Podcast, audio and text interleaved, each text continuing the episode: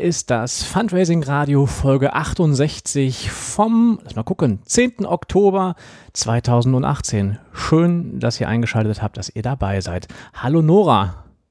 Hallo Mike. Habe ich dir einen Gefallen getan? ich bin mir da ehrlich gesagt noch nicht so sicher.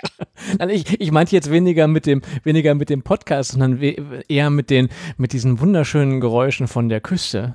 Ja, also genau an die dachte ich ehrlich gesagt auch. Ist nicht so deins, ja? Mm, also äh, Shanties begleiten uns ja auf der Arbeit liebevoll, wo auch immer wir hingehen. Aber sie Und sollten es nicht tun, es ist zu viel, ja? Man, man, könnte sagen, es ist eine Art Hassliebe. dazu, dazu nachher mehr. Herzlich willkommen, schön, dass ihr da seid. Heute, ähm, ja, mal wieder mit einer Themenfolge und wir gehen in den Norden und wir gehen zu Nora Jäger. Die Nora ist eine großartige Kollegin, ähm, die ich schon vor ein paar Jahren mal kennengelernt habe und die eine ganz besondere Art von Fundraising macht, beziehungsweise nicht eine besondere Art von Fundraising macht, sondern Fundraising macht für eine Organisation, die jetzt nicht so alltäglich ist. Und ähm, ja, herzlich willkommen, Nora Jäger von den Seenotrettern.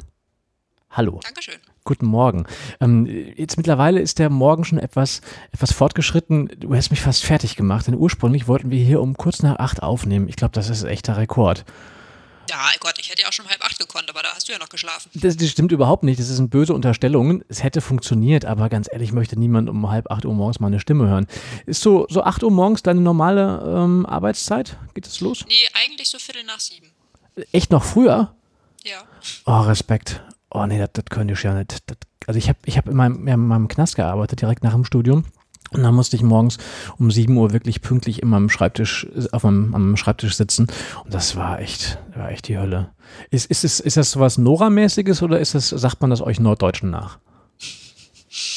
Mm, ich glaube, das ist eher was, was Nora-mäßiges, was sich einfach aus den Zwängen als äh, berufstätige Mutter ergibt. Mhm.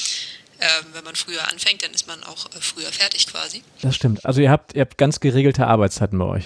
In der Tat haben wir sehr geregelte Arbeitszeiten, äh, von 8 bis 17 Uhr eigentlich. Das heißt, hier fangen tatsächlich alle Leute ein bisschen früher an. Also das 9 Uhr ist quasi bei uns schon, also quasi schon die Mittagspause so ungefähr. Ähm, wir starten rechtzeitig. Hm.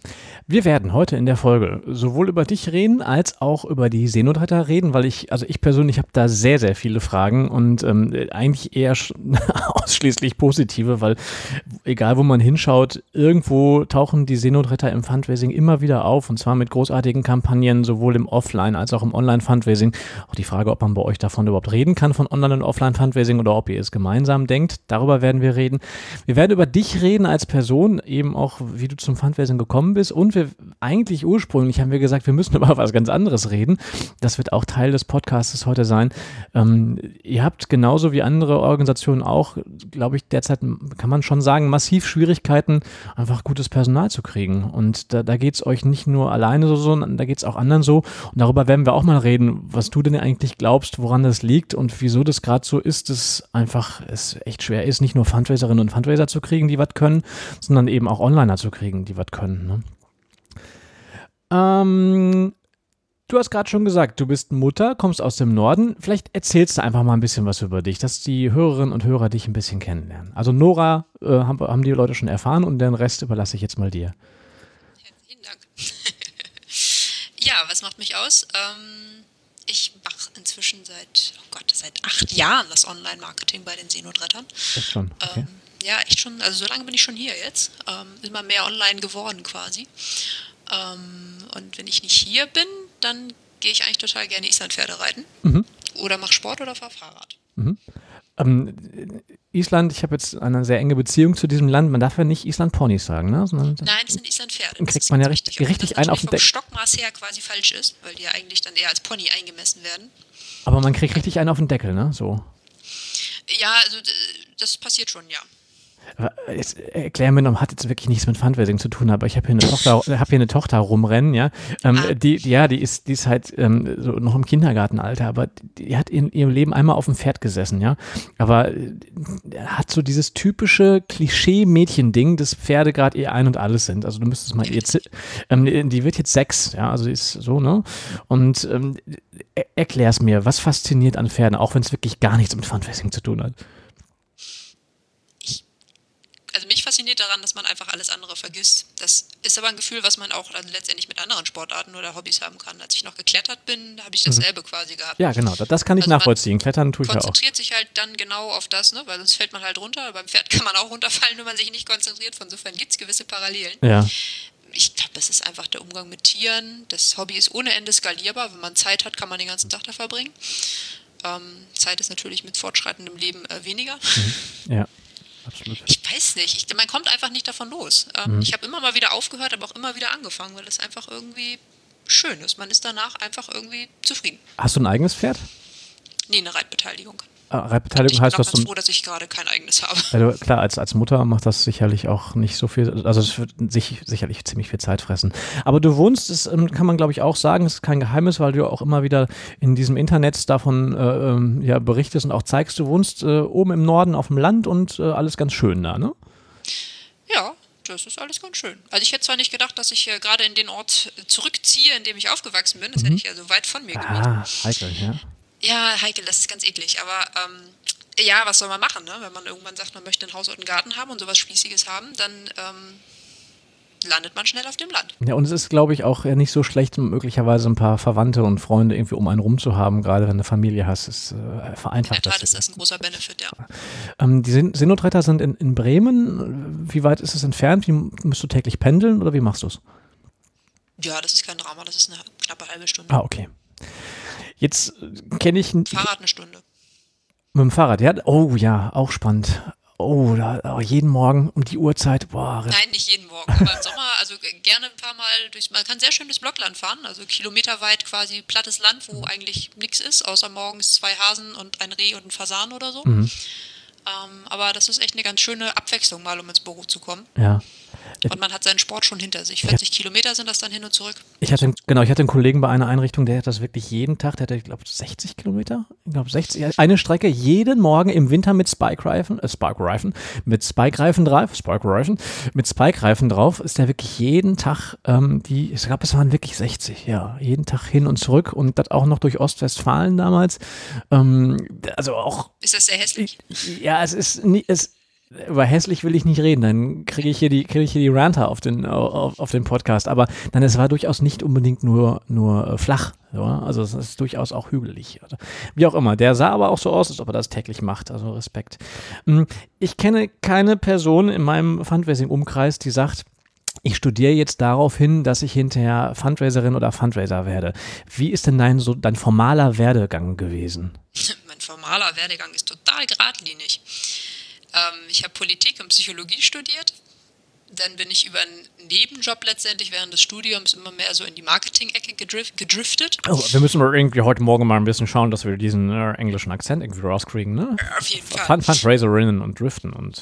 Ähm, und ähm, dann bin ich durch, letztendlich durch weitere Zufälle. Ich habe eine Studie für einen Verein erstellt und der eine Vorstand des Vereins, der ähm, war halt gleichzeitig Vorstand oder Geschäftsführer von einem größeren Unternehmen, Käfer Isoliertechnik. Ähm, und so bin ich nach der Studie quasi direkt bei Käfer Isoliertechnik gelandet und da auch im Marketing- und CSA-Bereich geblieben. Ähm, und bin mit denen auch noch mal nach Paris gegangen, was echt schön war. Und das war aber halt alles ja noch Wirtschaft und alles weit weg von, von NGO und so weiter und so fort. Nichtsdestotrotz hatte man als Politologe ja manchmal schon gesagt bekommen, dass man vielleicht für NGOs gut arbeiten könnte. Oder Taxi fährt? Also Oder Taxi fährt. Taxi gefahren bin ich leider noch nicht, aber ich habe lange hinter der Theke gearbeitet. Da war ich allerdings noch Schülerin. okay, aber ich glaube, solche Sachen muss jeder mal durch. Ne? Also es ist auch total hilfreich, um Menschen zu verstehen. Ich habe in der Autowaschstraße gearbeitet, aber auch im Studium, habe morgens um sechs Autos gewaschen. Also das, oh, das ist ja, auch schön. Ja, ähnlich. Ja, nee, und ähm, dann habe ich irgendwann eine Stellenausschreibung gesehen von den Seenotrettern und das war, die, die kannte man so das war so quasi das weitere Bekanntenfeld. Man wusste, dass es die Deutsche Gesellschaft zur Rettung Schiffsbrüchiger gibt. Mhm man fand die irgendwie auch gut, wobei man sich, also ich hatte mich nicht näher damit beschäftigt, aber irgendwie gehörten die so zum maritimen Dunstkreis und meine Eltern kommen aus Kiel und wir haben halt immer viel Urlaub am Meer gemacht und ähm, das gehörte schon irgendwie auch so dazu, auch mit den kleinen Spendenschiffchen. Mhm. Ja, und dann habe ich die Anzeige gesehen und gedacht, das ist irgendwie ganz cool, da bewerbe ich mich. Naja, dann habe ich mich beworben. Und ich glaube, aufgrund, keine Ahnung, wahrscheinlich weil ich so toll war oder vielleicht weil ich so frech war. Auf jeden Fall hat man mich tatsächlich eingestellt. Äh, Nochmal ganz kurz zurück zu Paris. Du hast gesagt, du warst im Ausland ähm, für die Firma. Wie lange warst du in Paris? Ein halbes Jahr. Ah, doch, okay. Mhm. Aber das war wirklich rein, also dann hast du jetzt nicht irgendwie dich jetzt zur halben Französin entwickelt, dass du sagst, irgendwie, du möchtest später unbedingt nochmal nach Frankreich zurück. Ah oui, bien sûr. Ah oui, bien sûr. Okay. Also hat dich doch geprägt. Doch, war, also war schon echt schön. Also ich hatte so gesehen großes Glück, weil ich echt nur französische Kollegen hatte, die auch alle Französisch mit mir gesprochen haben. Mhm. Weil ihnen war gesagt worden, ich würde Französisch sprechen. Das war so ein schlechtes Schulfranzösisch genau. zu dem Zeitpunkt. Auweia. ja. Autsch. Also haben sie also brav vom ersten Tag alle auf mich eingelabert. Mhm. Ähm, aber es war wirklich hilfreich, weil nach dem halben Jahr war ich wirklich fließend. Also das war echt mhm. schön. Oh Gott, ein halbes Jahr ständig nur mit Französisch konfrontiert zu werden, ich glaube, das hilft, das, das prägt, ne? Das prägt, wobei man kann Französisch quasi ausschalten. Wenn man ja irgendwo steht, sei es jetzt am Flughafen oder so, und man wartet und dann gibt es ja manchmal so Leute um einen herum, dann denkt man, oh Gott, bitte sei ruhig, sprich nicht weiter. Ähm, und Deutsch schlägt ja voll durch. Deutsch kann man nicht ausblenden, aber Französisch kann man ausschalten. Okay. Ähm, nützt dir das deine, nützen dir deine Französischkenntnisse oder dein halbes Jahr Frankreich für deine aktuelle Arbeit nur irgendwas? Oder sagst du, das ist die, ist die andere Seite meiner, meiner, meines Ichs? So ich finde meinen Job total toll, aber das Einzige, was mein Job halt nicht mitbringt, sind Fremdsprachen. Mhm. Also wir sind halt die Deutsche Gesellschaft zur Rettung Schiffbrüchiger. Mhm. Und ja, wenn hier ein Franzose anruft, dann wird er mit hoher Wahrscheinlichkeit zu mir durchgestellt werden, weil meine Kollegen wissen, dass ich grundsätzlich Französisch spreche. Aber die Wahrscheinlichkeit tendiert gegen null oder gegen ein Telefonat im Jahr? Ja, ein Telefonat im Jahr trifft es, glaube ich, ja. Ja. Okay. Aber nein, ich, ich ähm, das, bei mir persönlich fehlt diese internationale, ähm, diese internationale Erfahrung. Also ich war zigmal auf Island, so, das ist aber auch schon wieder viele Jahre her. Aber dann auch im, immer, also das längste waren, glaube ich, mal vier Wochen, also auch nie länger irgendwie als, als diese Zeit. Und ich glaube, dass das einfach sehr, sehr stark prägen kann. Und ja, das vermisse ich. Deswegen frage ich da immer gerne auch noch hinterher, wie, wie weit das jemanden, ähm, auch wenn das schon Jahre zurückliegt, immer noch beschäftigt, dieses Thema im, im Ausland gewesen zu sein. Es macht eine andere Persönlichkeit mhm. quasi ich spreche Französisch auch anders als Deutsch. Mhm. Also wenn ich Französisch spreche, benutze ich viel mehr Gesten und bin, glaube ich, auch viel lebhafter als Deutsch. Aber das vielleicht liegt es an der Sprache oder keine Ahnung, woran es liegt. Wie ist es bei dir, wenn du wieder in Frankreich bist? Äh, kannst du dann schnell umschalten? Träumst du dann auch schon schnell wieder auf Französisch oder dauert das bei dir länger? Ich glaube, es würde also sicherlich ein paar Tage jetzt dauern. Mhm. Ich meine, das war 2009, dass ich da war. Mhm, okay. Also ja. ich glaube, das ist, müsste erst wieder ein bisschen aufgefrischt werden. Okay, aber alles das hat nichts wirklich mit den Seenotrettern zu tun, war einfach jetzt Nein, noch, noch, noch, noch, ein persönliches Interesse. Aber in Frankreich gibt es auch die Sauveteur en Mer. Äh, ah, das okay. ist ja quasi unsere französische Schwesterorganisation, die gibt es auch. Gibt es denn da so eine internationale Zusammenarbeit? Ja, klar. Also es gibt die IMRF, das ist die International Maritime Rescue Federation. Ähm, und da ist es quasi ein Zusammenschluss ähm, aller Seenotrettungsdienste auf der Welt. Ich gehe davon aus, dass, den, dass diesen Podcast die meisten, also dass es Menschen aus dem Fundraising sind, die diesen Podcast hören, zu einem großen Teil auch, auch Hauptamtliche oder auch oder eben Ehrenamtliche sind. Und ich behaupte auch, dass innerhalb der Fundraising-Szene die Seenotretter irgendwie bekannt sind. Man hat euch über Kampagnen kennengelernt, man hat euch in, über Medien kennengelernt. Ähm, vielleicht kannst du aber dennoch einfach mal ganz konkret beschreiben, wofür steht ihr eigentlich? Was macht ihr? Wofür steht also auch diese komische Abkürzung, DGZRS, so, äh, die man immer wieder sieht. Ähm, einfach mal ein ganz, so, so, so ein Elevator-Pitch, was sind die Seenotretter? Wir sind furchtbar alt. Wir sind 1865 gegründet worden in Kiel. Und damals hat man halt dann, also das war eine Revolution letztendlich. Es gab ja damals noch, also wir sind jetzt im 19. Jahrhundert zurück quasi, und es gab ja aber damals noch das, das Strandrecht. Also das heißt, wenn mhm. ein, ein Schiff damals, ne, diese Auswandererschiffe zum Beispiel, das kennt man vielleicht noch so ein bisschen mhm. aus der Geschichte. Bremerhaven, Auswanderermuseum. Ähm, ja, genau, so die Richtung irgendwie, ne? Die sind dann alle rüber. Ähm, und da gab es halt einige schlimme Schiffsunglücke, wo halt einfach auch viele Menschen ertrunken sind. Und äh, damals ähm, war das auch quasi noch gar nicht so, dass alle das auf dem Schirm hatten, dass man die Leute retten sollte, weil zum Beispiel die armen, die damals armen Inselbewohner, ähm, das halt das, das Strandrecht quasi gelebt hatten. Das Strandrecht bedeutete halt, dass man das mitnehmen darf, was am Strand auf, angespült wird. Auch die toten Menschen. Leute, naja, die hat man quasi, wenn sie noch lebten, fast eher noch erschlagen, so ungefähr. Weil, ne, man wollte ja, man, man war halt selber arm und hatte nichts. Und Wann war, war das? Also, Anfang 1800. Echt ernsthaft? Oh, wei. Das ist noch nicht so lange her. Okay. Und äh, dann ne, Mitte 1800 gab es dann langsam einzelne Leute, die gesagt haben, lass uns, lass uns die retten. Hm. So, und dann hat man halt angefangen damals mit, mit Hosenbojen, die man rübergeschossen hat und so und so quasi nur mit den Mitteln der damaligen Zeit halt versucht, eine Rettung aufzubauen, mit lokalen Vereinen zunächst. Mhm. So, und 1865 hat man dann das quasi in, in, Kiel zur Deutschen Gesellschaft zur Rettung Schiffbrüchiger mhm äh, versammelt und gegründet und man suchte halt einen Vorsitzer. Der Vorsitzer heißt bei uns ein bisschen anders, also der ist nicht Vorsitzender, sondern Vorsitzer, einfach weil in Rettungsbooten quasi auch einen, einen Vorsitzer gab. und dann gibt es auch gibt's eine Vorsitzende, ja. Nee, ist ja nicht Vorsitzender. Nee, das ja dann falsch, Mike. Das, sagen, das ist, nicht, ist, an der Zeit auch noch nicht vorgesehen gewesen, dass es Frauen wären. Eine Vorsitzerin. Da hatten wir auch noch keine Frau Vorsitzerin. Nee. Vorsitzerin. Nee, gab es noch nicht. Ja, also, ne, von insofern war das damals eine revolutionäre Idee, zu sagen, okay, wir retten die Leute und haben halt diesen Verein gegründet und man suchte damals jemanden, der dann halt den Vorsitz macht. Entschuldigung, stopp, stopp, ich unterbreche dich mal. War, ja. Also warum hat man das denn auf einmal geändert? Also hat sich da in, im, im, Menschenbild irgendwas verändert, dass auf einmal klar geworden ist, naja, es handelt sich um Menschenleben und unser Ethos ist jetzt so, dass wir einfach Menschen helfen oder gab es da irgendwas, irgendwie eine christliche Tradition heraus? Ich glaube, christlich seid ihr ja überhaupt nicht, ne? Also wie, wie kam auf einmal dieser, dieser, dieser Wandel, weißt du das?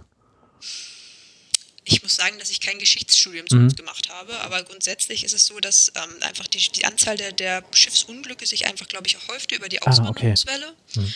und wahrscheinlich einfach auch mehr ins Bewusstsein kam. So, Menschenleben ist wichtig. Zeitgleich ja. an verschiedenen, verschiedenen Standorten. Ähm, sodass man dann halt irgendwann gesagt hat, okay, lass uns das gemeinsam machen und mhm. ähm, halt Rettungsstationen entlang der, der deutschen Küste quasi aufbauen. Mhm. So. Und der erste Vorsitzer war halt Bremer und hat gesagt, okay, ich mache es aber nur, wenn das dann auch in Bremen ist, damit ich nicht so weit fahren muss. Und seitdem ist die Zentrale der Seenotretter in Bremen. Und seitdem hat die Nordsee auch Glück, dass sie auch versorgt ist und nicht nur die Ostsee. Ja, na, Nordsee waren auch eine der ersten Stationen mit gleich. Ich habe, also das musst, musst du auch nochmal gucken, ob das, ob das stimmt oder ob das nicht stimmt. Ich mache ja so, so Seminare zum Thema Bildsprache und Fotos. Ne? Und in jedem Seminar, auch schon seit zig Jahren, bringe ich halt immer als Beispiel eure aktuelle Kampagne und auch diesen, ich nenne immer Seebären. Ne? Also dieses Foto von diesem, von diesem, von diesem bärtigen Mann auf dem Schiff, der so ein bisschen aussieht wie Bruce Willis und dann wirklich sehr entschlossen einen Telefonhörer in der Hand hält. Ne? Und an, an diesem Beispiel zeige ich immer eben, was Bildsprache bedeuten kann und was sie ausdrückt. Und wenn ich das südlich von Frankfurt mache, ja, dann gucken mich die Leute an immer wie Auto und ich habe immer das Gefühl, sie haben noch nie in ihrem Leben irgendwas von der DGZRS gehört. Und ähm, bei uns hängt hier, also ist ich bin aus, im Ruhrgebiet unterwegs, ähm, ich will nicht sagen in jeder Bäckerei irgendwie so ein Schiffchen, aber doch diese Schiffchen, die Sammelschiffchen sind sehr, sehr weit verbreitet. Ähm, ist es denn, oder kann man das faustformelmäßig sagen, dass es ein Phänomen ist, was wirklich nur nördlich von Frankfurt äh, existiert oder ähm, ist es auch südlich von Frankfurt noch ein Thema? Es ist noch ein Thema, aber natürlich wird es weniger. Mhm. Also wenn du dir quasi Karten anguckst und die Spenderanteile da drauflegst, mhm. der Leute, die uns unterstützen, hast du natürlich eine Ballung im Norden, mhm. interessanterweise auch in Nordrhein-Westfalen. Ja, da kann ich dir sagen, woran das liegt, weil die ganzen Nordrhein-Westfalen... Ja, die fahren alle an die Küste. Genau, die fahren alle auf die Inseln und, und äh, kennen Wasser und Fähren. Ja, genau, zur Karnevalszeit soll das besonders schlimm sein. Okay. ja, ja, äh, reden wir nicht drüber. Habe ich so gehört. Naja, also, und, aber natürlich äh, gibt es auch Seenotretter-Unterstützer in München, aber das, die brauchen halt natürlich irgendwie auch einen Anknüpfungspunkt hm. zu uns und nicht, ne, die sind teilweise dann vielleicht mehr auf die Berge fixiert und unterstützen dann die Bergrettung hm. oder so. Jetzt ähm, haben die, ähm, hast du gerade erzählt von der Geschichte her und auch vom, vom Ansatz, dass man Menschen auf einmal dann doch irgendwie retten sollte auch das schwelt bei mir im Kopf und ich weiß gar nicht, ob es richtig wahr ist. Ihr habt so eine komische Rechtsform, oder? Also irgendwie das Nein, die ist nicht komisch. Wir sind einfach älter als das Vereinsregister. Ähm, äh, ähm, ich habe letztens mal äh, ein, ein diakonisches Werk gehabt, die nannten sich irgendwie, äh, sind Verein, aber eben nicht e.V. Und das wäre irgendwie Verein nach Alpenrecht oder sowas hieß das. Wir sind ein Verein kraft staatlicher Verleihung. Was ist das? Naja, das ist das, wenn man älter ist als das Vereinsregister. Also wir sind ja 1865 gegründet worden und ich glaube, das Vereinsregister, oh Gott, lass mich lügen, wahrscheinlich erst 1900x. Mhm. keine Ahnung. Also auf jeden Fall gibt es uns schon länger und äh, deswegen sind wir ein, ein, wir haben den Rechtsstatus eines Vereins, aber wir haben halt nicht diese lustige Registernummer, was bei jeder Mhm, ja, Facebook, Google, auch, sonst ja. noch was Geschichte total witzig ist, weil man halt, die wollen immer, dass man die Vereinsnummer angibt und Mhm. sagen, wir haben keine, aber wir haben hier ein Dokument, das sagt, wir haben denselben Status. Das kann ich aber dummerweise nirgendwo hochladen. Doch, das Dokument kann ich auch hochladen, aber, Aber- es hat halt leider keine Nummer. Ja, und das Feld muss, aber ist aber ein Pflichtfeld und wenn ich das leer lasse, dann muss ich irgendwie viermal die Null eingeben oder so. Ah, okay. Dann, ich, hatte, ich hatte immer so noch irgendwie im Kopf, dass ihr so, so halbstaatlich seid, aber das stimmt Nein, gar nicht. gar nicht staatlich. Okay. Da legen wir viel Wert drauf. Ja, auf jeden Fall wichtig, aber normalerweise könnte man ja auch vermuten, naja, Seenotrettung an der Küste ist letztendlich erstmal eine hoheitliche Aufgabe. Nein. Mhm. Also wir haben, wir haben das, es ist eine hoheitliche Aufgabe, die machen wir aber quasi für den Staat. Ich habe jetzt ungefähr eine Vorstellung von dem, was ihr tut, aber jetzt, ähm, also du gehst morgen, jeden Morgen zur Arbeit, ihr arbeitet alle auf einem gemeinsamen Schiff, ja, womit ihr auch immer rausfahrt und dann ähm, regelmäßig Menschen aus dem Wasser zieht. Mal ehrlich, wie sieht euer Alltag aus? Was tut ihr tatsächlich als Organisation? Noch nicht das Fundraising, was dass ich auf einem Schiff arbeite. Dann ich, das denke ich mir so, jeden Morgen fährt die Nora mit ihrem Fahrrad und dann fährt sie aufs Schiff und dann kommt ein Notruf und dann fahren alle gemeinsam raus und ziehen Menschen aus dem Wasser. Das klingt echt gemütlich, Mike. Aber so ist es nicht. Nee, nicht ganz. Wie ist es denn? Was, was tut ihr denn jetzt mal unabhängig vom Fundraising? Aufs Fundraising kommen wir noch zu sprechen. Okay. Ähm, also wir haben an der, Stüss, äh, an, der, an der Küste haben wir ungefähr, äh, was heißt ungefähr, streich den Satz. Wir haben an der Küste 54 Stationen, ähm, 60 Schiffe ungefähr und ähm, naja, für die großen Kreuzer, also vielleicht sollte man unterscheiden, unter, unterscheiden für den Laien, also wir haben äh, Seenotrettungskreuzer und Seenotrettungsboote. Die Seenotrettungskreuzer werden gefahren von Festangestellten. Das heißt, du brauchst auch ein nautisches Patent und deine Ausbildung und so weiter und so fort. Ähm, die sind rund um die Uhr auf dem Schiff oder, wenn sie nicht auf dem Schiff schlafen, im Gebäude daneben ähm, und können jederzeit sofort rausfahren. Und dann haben wir halt noch die 40 Seenotrettungsboote, letztendlich ähm, quasi echt das Rückgrat der, der DGZS. Ähm, das funktioniert ähnlich wie die Freiwillige Feuerwehr. Das sind ganz normale Menschen, so wie du und ich, die halt äh, in der Nähe einer Rettungsstation wohnen und äh, wenn sie alarmiert werden, dann rausfahren. Mhm. Alarmiert heißt, es ist irgendwo vor, vor Borkum, ist irgendein Segler unterwegs und äh, jemand hat eine Herzattacke. So, und äh, das müssen wir natürlich irgendwie erfahren, dass dem so ist. Also im günstigsten Fall schafft er es mit seiner Herzattacke noch hier in unserer Seenotleitung Meldung zu machen und zu sagen äh, ungefähr, äh, wo er ist oder wir peilen ihn dann an.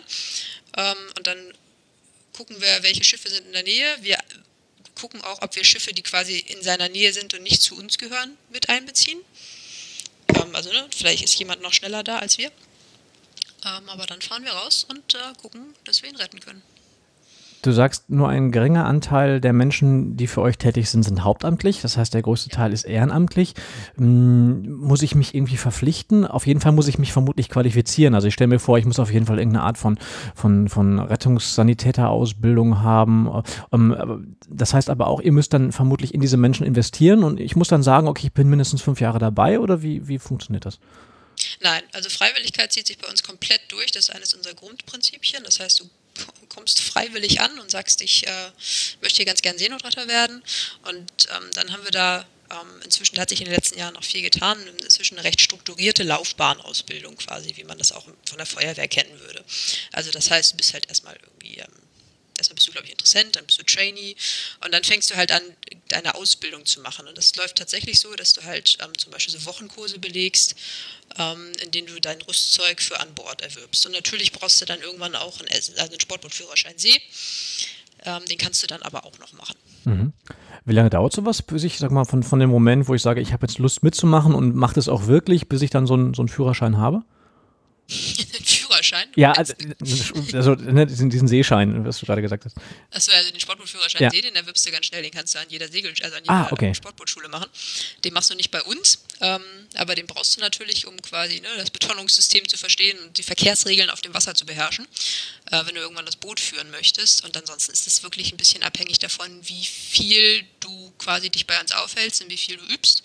Ähm, das geht von zwei bis fünf Jahren, würde ich sagen. Mhm. Aber ihr habt sicherlich doch auch formale Voraussetzungen, oder? Ich meine, es macht jetzt keinen Sinn, dass wenn, wenn ich irgendwie mich für euch engagieren möchte ähm, und, und sag ich mal, irgendwo mitten äh, am Land bin und mich erreicht ein Notruf, dann brauche ich ja erstmal eine Stunde, bis ich an der Küste bin. Also es macht schon Sinn, dass wenn ich in Neuheilinger-Siel wohne, dann auch ähm, von dort aus meine Einsätze fahre, ne?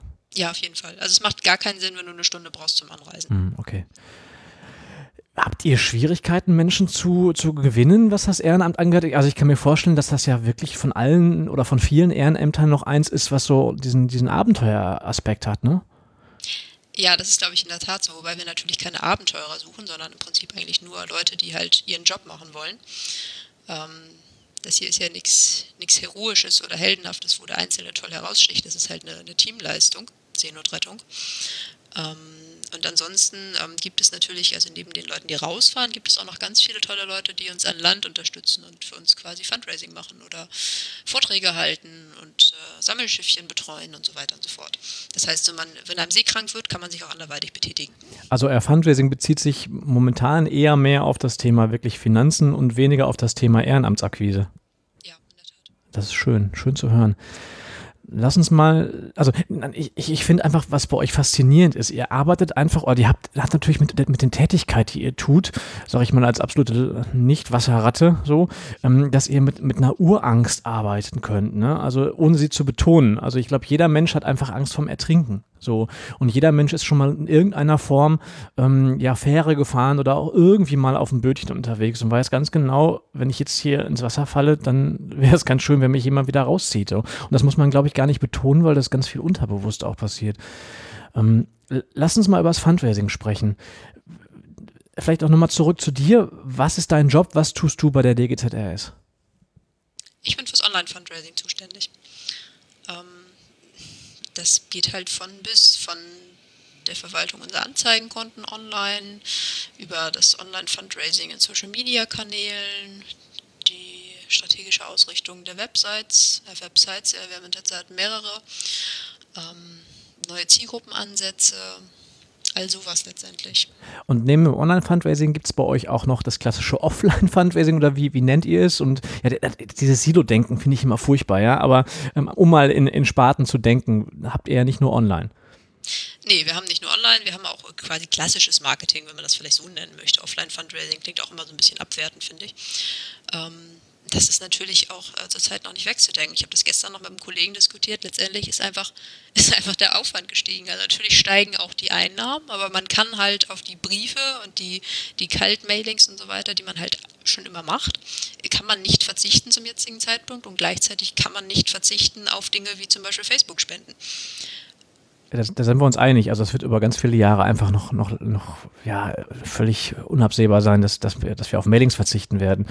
Wie, wie viele Menschen arbeiten denn hauptamtlich überhaupt bei der DGZRS ähm, und wie viel arbeiten davon im Fundraising? Fundraising, äh, streng genommen sind es quasi drei. Ja, unglaublich, was ihr nee, dafür, was, ja, aber mit vier Leuten, was ihr dafür reist, ey, das ist ja wirklich. Ja, aber du musst ja, also wir haben ja noch ein paar mehr Leute, die auch quasi im, im Dunstkreis Fund Fundraising arbeiten. Also wir haben noch eine Presseabteilung, die sich halt im Wesentlichen um die Berichterstattung über die Seenotfälle und über alles, was halt ne, Presse und Öffentlichkeit ist, quasi kümmert. Ähm, und da ist sicherlich manchmal auch ein bisschen Fundraising drin enthalten. Ähm, wir haben noch einen ganzen Bereich, der nennt sich Direktansprache und bezeichnet im Prinzip den Bereich Face-to-Face, -face, mhm. Neudeutsch. Macht ihr selber oder macht ihr mit Agenturen? Machen wir alles selber. Auch also mit Ehrenamtlichen dann? diskutieren auch wir immer wieder, genau, mit Ehrenamtlichen. Ob man vielleicht doch mal was anderes testen sollte, aber zurzeit kann man sagen, wir machen das noch alles selber. Unglaublich. Also es gibt ja da auch verschiedene Arten von ähm, Philosophien. Ja, entweder wir geben es komplett raus an eine, an eine Agentur oder wir machen es eben komplett selber. Und dann kommen jetzt die Seenotretter auf meine persönliche Liste noch dazu. Das wusste ich gar nicht, dass ihr wirklich da auch aktiv agiert. Äh, schult ihr da besonders oder sucht ihr euch die Leute aus oder macht ihr ein, macht ihr ein Casting, wer da mitmachen möchte? Also das Casting finde ich eine gute Idee. Ja, ich, ja mal ehrlich, mal ehrlich, ich finde es immer schwierig. Man kann ja nicht jeden Menschen da auf die Straße schicken. Oder? Okay. Ja. ja. Also wir haben schon einen sehr integrativen Ansatz. Das ist jetzt politisch korrekt ausgedrückt, sehr schön. nee, aber äh, wenn ihr es denn tut, ähm, ich bin wirklich kein, also wir müssten ja eigentlich wirklich auch nochmal über Face-to-Face -face sprechen, weil nichts polarisiert momentan mehr als, als Face-to-Face, -face, ja, an der Stelle. Ähm, ihr würdet es nicht machen, wenn es nichts bringen würde. Genau. Seid ihr da bundesweit aktiv oder auch mehr Schwerpunkt Norden? Ähm, wir haben einen Schwerpunkt im Norden, einfach auch über unsere zwei, äh, drei Infozentren, wobei zwei Infozentren tatsächlich auch ein Gebäude haben. Einmal in Laboe bei Kiel und oh ja, in Warnemünde bei Rostock. Mhm. Ähm, das kann man halt wie so ein kleines Museum auch richtig besuchen und Führungen dort machen und so. Und die Kollegen vor Ort machen natürlich dann auch also Veranstaltungen, Hafenfeste dann in der Region gleich mit. Das heißt, da gibt es auf jeden Fall einen Schwerpunkt. Ähm, nichtsdestotrotz haben wir auch den Stuttgarter Fischmarkt zum Beispiel. Ähm, auch da, also das ist wirklich toll. Da macht ein Team von Ehrenamtlichen, die nehmen sich eine Woche, leben die sich wechselnd irgendwie Urlaub und Zeit dafür und machen in ihrer Freizeit Werbung für die Seenotretter. In Stuttgart. In Stuttgart. Super. Ja. Also es ist, das ist wirklich beeindruckend. Mhm. Jetzt, jetzt, übernimmst du mit, damit quasi schon fast die nächste Frage, aber letztendlich, der, nein, nein, der, der, ich behaupte mal, dass der Stuttgarter Fischmarkt jetzt nicht euer Fundraising rettet, also nicht die, nicht die Haupteinnahmen letztendlich erschließt. Was macht euer Fundraising bei den Seenotrettern denn eigentlich so besonders? Oder vielleicht was auch was, was, was macht es anders ähm, zu anderen Organisationen? Ich glaube, zum einen sind wir anfassbarer und zum anderen sind wir weniger, wie soll man sagen, wir haben nicht so die Kinderaugen. Mhm, ja, ganz im Gegenteil, das habt ihr ja nur wirklich nicht. Also da wirklich auch nochmal die Empfehlung, das, das packe ich auch nochmal in die Shownotes rein. Schaut euch die Bilder auf der Website an, ja, unglaublich ich, ich behaupte immer. Ja, das ist toll. Also das muss ich ja wirklich sagen. Ich bin unglaublich glücklich darüber, dass, ähm, dass wir einfach diese Fotos haben. Und es fällt mir immer in dem Moment auf, wenn ich, wenn ich mit anderen Organisationen spreche, die sagen, ja, das ist immer so schwierig, ein Foto zu bekommen und der Brunnen in Afrika und äh, keine Ahnung. Also ne, das ist einfach, die, deren Projekte sind einfach halt unglaublich weit weg. Und das wirklich, Entschuldigung, aber das wirklich Geile bei uns ist halt, dass du an die Küste fahren kannst und du kannst das anfassen und du kannst dir die Schiffe angucken und du kannst mit den Menschen reden, die auf diesen Schiffen arbeiten oder halt freiwillig tätig sind. Ähm, das ist einfach echt ein cooler USP. Hm. Also das kann ich nur bestätigen. Ich mal, wenn ich mal irgendwie in Neuharlinger See bin zum Beispiel, bin jetzt nicht so häufig da, aber immer mal wieder, da liegt da auch ein kleines Schiff ne, und im, im Hafen und da stehen immer Menschen davor und gucken sich das an. So und ich glaube, ja, das auch also selbst. Ich meine, die Farben sind irgendwie nett, ne? Dieses Tagesleuchtrot, das knallt halt schön. Hm, ist es eine Spekulation, also im Rahmen dieser, dieser ähm, Fotoworkshops und im Rahmen dieser Bildworkshops, die wir da machen und auch Fotografie lernen, diskutieren wir dann eben auch immer so ein bisschen und spekulieren über das Fundraising der Seenotretter. Das ist alles immer nur Spekulation, weil wir es einfach nicht wissen. Meine, meine These ist immer, auch wenn wir uns den Film angucken, den ich auch nochmal verlinke, weil er ist auch großartig, auch wenn der mit viel Aufwand produziert wurde, ne, unterstellt. Mm, ich behaupte immer, das ist das Fundraising oder die, die Außendarstellung der Seenotretter ist ähm, sehr Testosteron getrieben. Also das, ähm, ich habe das Gefühl, gerade bei den, bei den Kerlen, die man da in dem Film sieht, da sieht man schon während dieser 30 Sekunden des Clips, wie der Bart sprießt, ja.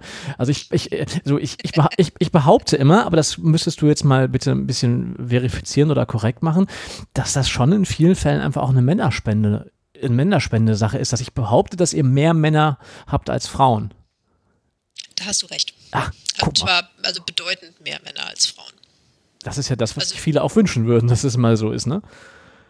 Ja, witzig. Ja, also wir würden das immer andersrum eher wünschen ähm, und bemühen uns auch immer mal wieder, also Geschichten zu lancieren, die halt nicht so Testosteron getrieben sind. Das ist übrigens ganz lustig. Diese, wir haben, also viele Bilder, mit denen wir heute noch arbeiten, die haben wir in einer Serie 2014, mhm. glaube ich. Das merkt man auch, dass es eine Serie ist. Ja, das ähm, war ein Fotograf, der das damals äh, sehr nett für uns gemacht hat. Ähm, glücklicherweise haben wir immer wieder gute Fotografen, die äh, für uns äh, zu relativ günstigem Preis was machen. Und äh, wir sind in der Tat also mehrfach schon angeschrieben worden, dass es ja doof wäre, dass wir dafür Models nehmen würden. Wir sagen, nein, das sind keine Models. Also wir haben die natürlich ausgewählt, die Leute, aber es sind tatsächlich Menschen, die bei uns arbeiten.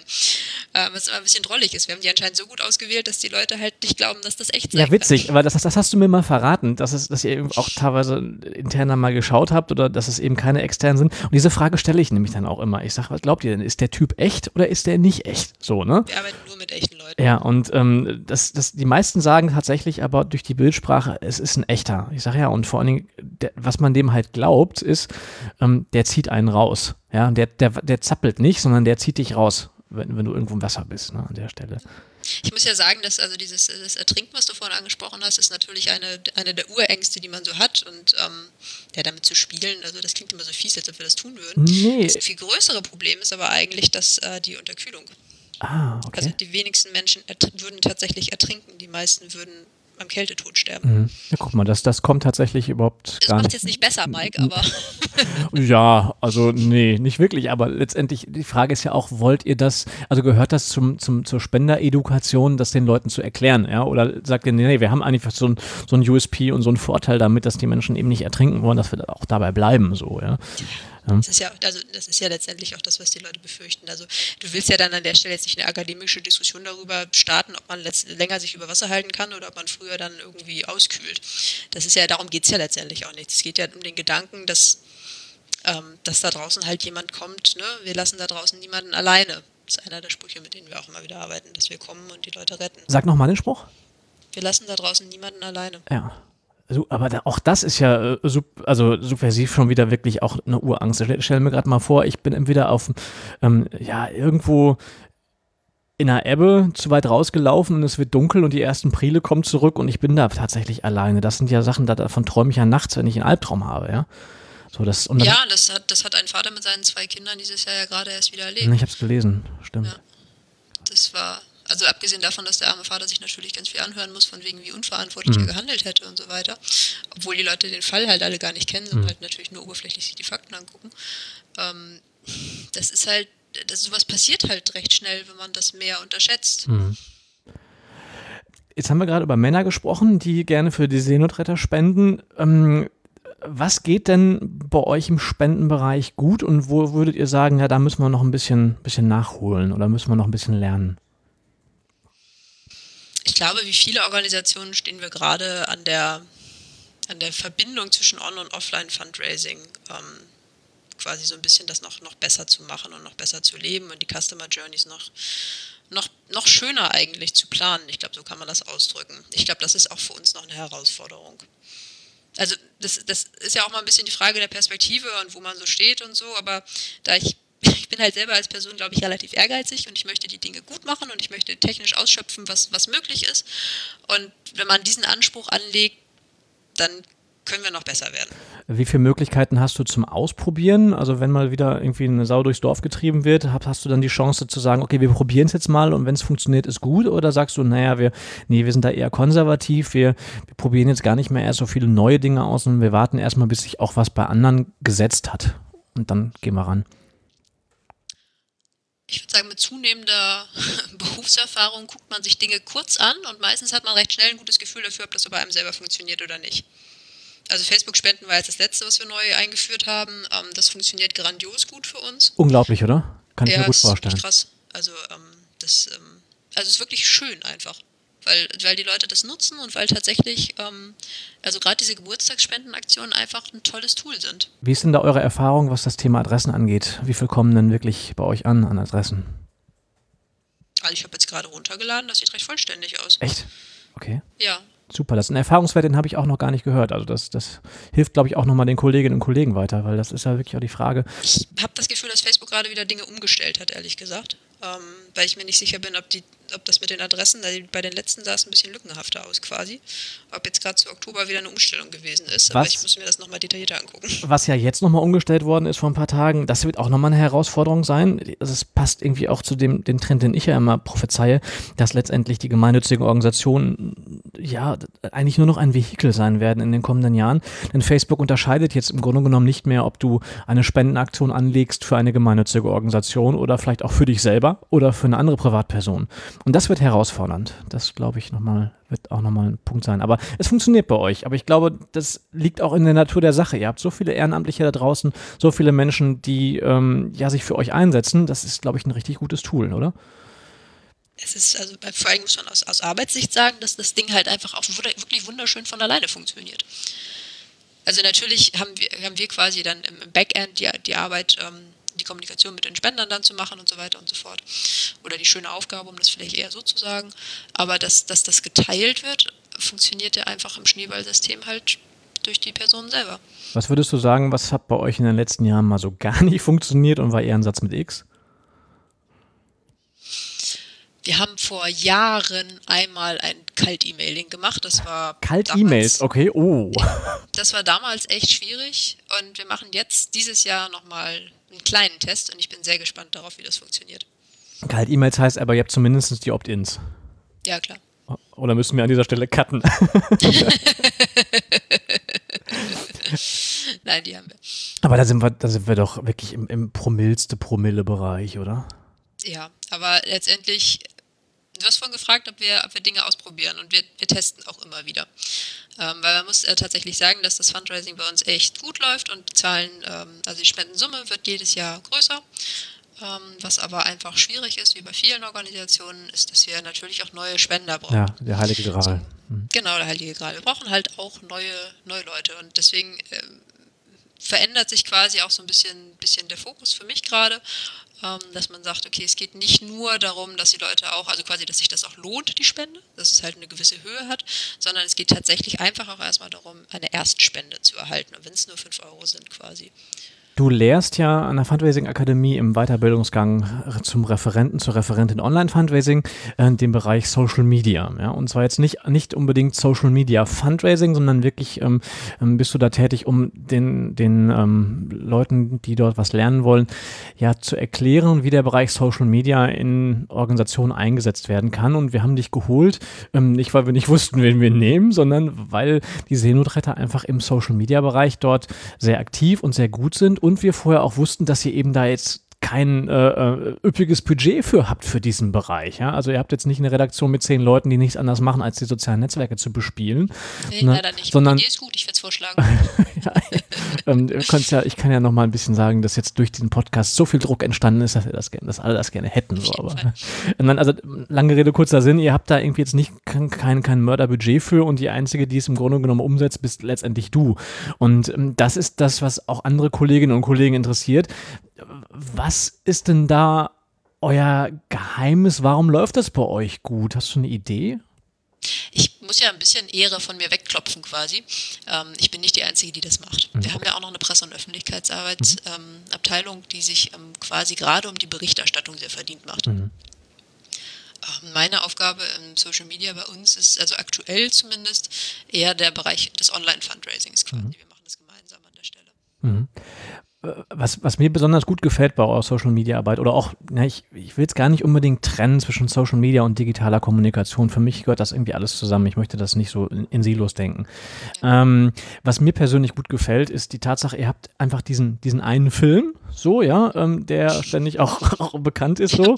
Mike, wir haben auch noch ein paar andere. Darauf wollte ich hinaus. Ja. Ihr habt diesen einen wirklich höchst professionell gemachten Film, habt dann aber wiederum daraus eben auch kleine Häppchen an Filmen irgendwie. Ne? Ähm, ich, für mich ist immer die Birgit Heinze. Ja. Die, die Birgit Heinze habe ich, glaube ich, irgendwie schon 50 Mal gesehen, weil wir auch dieses Video immer ganz gerne zeigen, wie man, wie man eine Geschichte erzählen kann ohne großes Budget. Ja. Also wo du im Grunde genommen mit, mit einem Smartphone oder mit einer DSLR auch was drehen kannst, ja, ähm, wo es dann auch mal wackelt und wo es dann auch einfach, wo die Frau einfach echt ist, ja, wo sie einfach wirklich aus ihrem ehrenamtlichen Alltag erzählt. Wie, wie, welche Rolle spielen solche Videos bei euch? Ist es, äh, welche Bedeutung haben die bei euch? Zunehmend mehr. Ehrlich gesagt haben wir in den letzten, also seit, boah, seit 2013 haben wir zunehmend mehr mit Videos gearbeitet, mit wechselnden Partnern auch immer. Ähm, aber das spielt eine große Rolle für uns, einfach weil wir auch die Möglichkeit ja haben, quasi die, die, diese Schiffe aufzunehmen und weil die in, in voller Fahrt einfach auch cool aussehen. Ist denn da eher euer Ansatz, ja, wir arbeiten eher mit Profis zusammen, die das uns dann machen, oder wäre auch ein Ansatz zu sagen, naja, wir haben die ganzen Ehrenamtlichen, wir schulen eher die Ehrenamtlichen darin, wie sie, wie sie es hinkriegen, mit dem Smartphone vernünftige Bilder zu machen und wie man auch mal Geschichten denken kann? Also was wir machen ist, ähm, also wir wir bitten ja auch zum Beispiel von Einsätzen, bitten wir unsere Besatzung tatsächlich auch Bilder zu machen oder wenn sie die Möglichkeit haben, ein kleines Video zu machen. Aber nur wenn sich das ergibt. Nicht immer hat man im Einsatz, ne, also hat man im Einsatz die Zeit, mal eben kurz zu sagen, warte, halt, halt, bleib noch mal eben so, wir brauchen noch eben ein Foto aus der Aufnahme. Ähm, das machen wir natürlich so nicht. Ähm, aber nichtsdestotrotz ist gerade dieses Material, was dann vielleicht in der Qualität ja nicht so doll ist, ähm, unglaublich authentisch. Absolut. Absolut. Und, äh, ne, ich meine, einer deiner Lieblingsclips ist ja, glaube ich, diese 20 Sekunden von der Hermann Marwede aus irgendeinem Hubschrauber. Ja, das zeige ich auch das, immer. Das, das Gedröhne vom Hubschrauber gut hört. Die Soundqualität ist ein Desaster. Ist völlig Und die Bildqualität egal. ehrlich gesagt auch, aber das ist halt völlig egal, weil das Video fliegt halt einfach, weil es authentisch ist. Auch das verlinken wir nochmal. Also vielleicht da nochmal für alle, die es noch nicht gesehen haben. Das sind, ich glaube, glaub, ein 27 Sekunden, wo, das, wo die Seenotretter das Glück hatten, dass irgendwie zufälligerweise im Pfingststurm irgendein Marinehubschrauber parallel zu dem Schiff fuhr fuhr und ein, ein Mensch aus dem Hubschrauber sein Telefon auf das Schiff gehalten hat und dieses Schiff durch Wellen fährt, wo man spätestens nach der zweiten Welle nur noch denkt, Gott sei Dank bin ich da nicht drauf. Oder man denkt, Gott, da wäre ich auch gerne. Entweder da, ja genau. Oder aber alternativ dazu, Gott sei Dank fahren die da raus, wenn gerade was passiert ist und ich muss es nicht tun. Ja. Und ähm, ohne, das, das Ding kommt ohne irgendein Wort klar. Ja, das ist ein reines Kopfkino. Ja. Super. Ja. ja, das ist schon schick. Wir haben Oktober, ähm, liebe Nora, und ähm, es dauert nicht mehr lange, da beginnt der Weihnachtswahnsinn. Ja. Macht dir was Besonderes dieses Jahr oder wie hast du, wie bereitest du dich auf Weihnachten vor? Also jetzt nicht persönlich, beruflich. ja. genau. beruflich bereite ich mich auf Weihnachten vor. Will ich wissen, wo du ähm, deinen Weihnachtsbaum hackst. Ähm, ja, äh, lassen wir das. Ähm, also, wir haben wie in jedem Jahr äh, unsere Herbstkampagne, so nennen wir das, und darunter subsumieren sich quasi sämtliche Aktivitäten, die wir so machen. Also es gibt natürlich eine Großfläche mit einem echt schicken Motiv. Das ist dieses Jahr ein zweigeteiltes Schiff, quasi auf der einen Seite Schiff, auf der anderen Seite der Claim. Ohne deine Spende geht's nicht. Ähm, wir setzen also in diesem Jahr viel auf äh, das Team Seenotretter. Das ist quasi auch der Hashtag, den wir benutzen. Und dann haben wir in diesem Jahr echt eine ganze Reihe von, ähm, von Tests letztendlich auch, die wir machen. Also wir machen halt äh, auch im Mailing-Bereich dieses Jahr verschiedene Versionen und Varianten, auch sehr viel zielgruppenorientierter. Ich glaube tatsächlich, dass äh, Zielgruppenorientierung was ist, was uns ja. äh, tatsächlich noch weiter voranbringen kann. Ähm, also zum Beispiel ist Wassersport halt bei uns eine unserer Lieblingszielgruppen. Wir versuchen es aber auch mal mit Familien verstärkt. Und das Ganze versuchen wir auch ähm, stärker mit Nachfassen zu kombinieren. Also auf der Online-Seite. Wir haben also dieses Jahr echt unglaublich viel verzahnt. Ähm, wenn du dir den Projektplan anguckst, sieht es auch ganz unglaublich kompliziert aus und ich bin sehr gespannt, was dabei rauskommt. Mhm. Wann geht's los? Ähm, 23. Oktober veröffentlichen wir. Das ist ja quasi morgen schon, ne? Also ja, quasi. Also die Website ist auch fast fertig. ja. Jetzt äh, lass uns nochmal über, die, über die sogenannten Hidden Champions reden. Ich, hab, ich kann mich daran erinnern, dass du mir auf irgendeinem Fundraising-Kongress, glaube ich, mal erzählt hast, dass ihr so, so, so, kleine Geheimnisse habt, wo ihr sagt, das geht wie Hulle. Äh, und wenn ich mich richtig erinnere, sind das zum Beispiel sowas wie, wie Baupläne für Schiffe oder so, ne? Baupläne weiß ich nicht, ob ich das gesagt habe. Nee. Aber ähm, also was, was halt richtig super ist, aus dem letzten Jahr hatten, ist zum Beispiel, wir haben neue Rettungswesten für unsere Besatzung angeschafft. Mhm. Ähm, eine Rettungsweste ist jetzt auch gar nicht so günstig, äh, aufgrund der ganzen Technik, die da drin verbaut ist. Äh, und kostet, oh, lass mich lügen, ich glaube, die lag bei 1200 Boah. So eine. Ähm, also so um den Dreh irgendwie. Mhm. Und ähm, die haben wir innerhalb von vier Wochen weggehabt. Wir haben, glaube ich, oh Gott, lass mich auch nochmal lügen, 500 Stück ungefähr ähm, neu angeschafft. Ich, ich, glaube, das, was, was ihr bei euch im, im Fundus habt, ja, ist der Traum einer jeden Hilfsorganisation. Ja, also wenn ich überlege, allein was so ein, wirklich keine Ahnung von Schiffen, überhaupt nicht, aber wenn ich mir so vorstelle, wie so ein Schiff von innen ausgestattet werden muss ähm, und wenn man dann alle Schiffe nimmt, die ihr so im, im Fundus habt und die Sachen müssen regelmäßig ausgetauscht werden. Ich sag mal, so, so eine, wenn du sagst 1200 Euro, so eine, ähm, so eine Weste, das ist wieder super praktisch für so einen 50. Geburtstag oder für eine goldene Hochzeit oder was auch immer. Du kannst einfach ganz praktisch solche Sachen kommunizieren. Das ja, so ein Fäkalientank kommt auch immer auf also was ich sagen will, ist nicht alles eignet sich für Projektspenden. Ah, nee, nicht wirklich, nicht wirklich. Oder keine Ahnung, äh, Diesel brauchen wir auch regelmäßig. Oh, böses Thema. Böses Thema. Ja, Diesel sowieso ist jetzt doch schlimmer geworden, lief aber auch vor der Dieselkatastrophe schon nicht. Oder keine Ahnung, ein neuer Anstrich fürs Schiff mit Spezialfarbe und so weiter und so fort. Ist ähm, also zum einen ähm, sicherlich auch nicht ähm, in allen Aspekten total, total umweltfreundlich, auch wenn wir natürlich alle Standards berücksichtigen und in anderen Aspekten ist es halt auch einfach das ist ja nicht das, was der Spender sich wünscht. Wenn man von sich selber ausgeht, man muss ja echt immer ganz stark gucken, was, was würde einen selber irgendwie als Mensch da draußen so ansprechen. Da möchte man irgendwas, was konkret greifbar ist. Und im Fall der Rettungsweste zum Beispiel hatten die Leute auch den, die Möglichkeit, dass wir tatsächlich auch ein Schild mit ihrem Namen reinpacken. Und haben den Leuten dann auch Fotos zugeschickt, so sie das wollten und so. Ähm, also sowas funktioniert halt einfach echt gut. Oder wir hatten gerade auf Facebook, das hat keine Stunde gedauert, haben wir eine Schleppleine für den Sylter Seenotrettungskreuzer gefundraised. Die war vergleichsweise günstig, die hat irgendwie nur 430 Euro gekostet oder so, mhm. die Hecke. Wenn, wenn, du, Stunde, wenn du sagst, du hast auf Facebook gefundraised, heißt das, du hast dann für diese Schleppleine eine Facebook-Spendenaktion angelegt oder hast das nur gepostet und mit der Bitte dann auf der Website äh, über den Spenden-Button zu gehen? Nee, ich wollte das Facebook-Spenden mal ausprobieren, wie das mhm. Funktioniert, wenn wir das machen. Mhm. Und das hat ganz gut funktioniert, ehrlich gesagt. Ja. Ihr seid auf mich, so jetzt nicht als Fundraising-Kollege, das, das ist nochmal ein anderer Blickwinkel, aber der sehr ähnlich aus, einfach eine erstmal rundum positiv assoziierte ähm, Organisation. Also ich wüsste momentan nicht. Das freut mich. Nee, ja, nee, pass auf, das war von meiner Frage noch nicht abgewartet. Ah, Okay. ähm, ich, ich wüsste momentan nicht irgendwie, was, womit ich euch jetzt irgendwie mal kitzeln könnte, im Gegensatz zu anderen Hilfsorganisationen, die auch immer wieder Schwierigkeiten haben, ähm, dann ihre, ihre Transparenz darzustellen, ihre Unabhängigkeit darzustellen. Das wird mir bei euch überhaupt nicht irgendwie ähm, einfallen. Aber dennoch mal so die Frage, mit welcher Kritik seht ihr euch denn regelmäßig konfrontiert? Oder wenn es überhaupt eine Regelmäßigkeit gibt, was, wo hinterfragen Menschen mal bestimmte Tätigkeiten? Ja, ich denke kurz nach. Ja, das kann auch sein, dass es das überhaupt nicht gibt. Ist ja, ja super. Also, Nein, das stimmt ja nicht. Also du kannst ja auf unserem Facebook-Account regelmäßig irgendwelche lustigen Nachfragen Ja. lesen. Also aus, dem, aus der Fan-Ecke hast du sicherlich ganz häufig die Frage, wie, warum geht das Schiff jetzt in die Werft und warum wird das jetzt so umgebaut und wäre was anderes nicht viel besser gewesen? Also dieses, dieses Fach, Fachleute. Fußball, ähm, Fußballtrainer-Phänomen, Ah, okay. nennen wir es mal so. Ich hätte genau das Gegenteil gesagt. Ich habe gedacht, das sind jetzt irgendwelche Fachleute, die meinen, noch irgendwie was beitragen zu müssen. Ist ja Okay. beim Fußball auch so, sind ja auch alles Fachleute, Ja. Trainer dann auch Ich dachte jetzt an echte. Nein, also sicherlich hast du da auch äh, Fachleute, die das hinterfragen, aber du kannst halt eine Entscheidung links oder rechts rumtreffen. Und dann hat der zuständige Inspektor halt gesagt, ich glaube an links. So, ähm, das ist dann halt so. Und da hast du natürlich manchmal Leute, die es hinterfragen. Viele hinterfragen, weil sie es nicht, nicht, sich nicht vorstellen können, warum wir keine staatlichen Gelder bekommen. Dass wir das einfach auch nicht, Das nicht ist wollen, tatsächlich tatsächlich spannend, auch ja. ablehnen. Also wir, wir bewerben uns auch wirklich um nichts. Wir wollen auch keine Fördermittel haben oder sowas. Stiftungsakquise? Ich gesagt, so ein Quatsch. Ähm, das ist was anderes. Okay. Stiftungsakquise, ja. Und es gibt auch Stiftungen, die halt uns als Zweck haben und mit denen wir gut zusammenarbeiten, die regelmäßig für uns was tun. Ähm, dem Bereich ja und natürlich auch, auch Nachlässe oder so. Das ist ein großer Bereich auch. Haben wir eine eigene tolle Website für testament.seenotretter.de. Okay. Wird verlinkt. Sache. Ähm, Ja, aber lass uns nochmal, wir sind über die Kommunikation gekommen. Also ähm, letztendlich sind das dann Menschen, die meinen, das Schiff, da müsste die Schiffsschraube sich rechts rum und nicht links umdrehen. Das, das sind ja, Ja, Diskussionen, wo ich sage, da kann man jetzt diskutieren oder man kann das nicht und da hat jeder auch erstmal ein Recht auf eine Antwort. Aber so, so, so ich sag mal, dass ihr irgendwelchen Hasskampagnen ausgesetzt seid, passiert eigentlich nicht, weil man kann euch ja eigentlich, ihr seid weder politisch noch seid ihr in irgendeiner Form angreifbar, oder?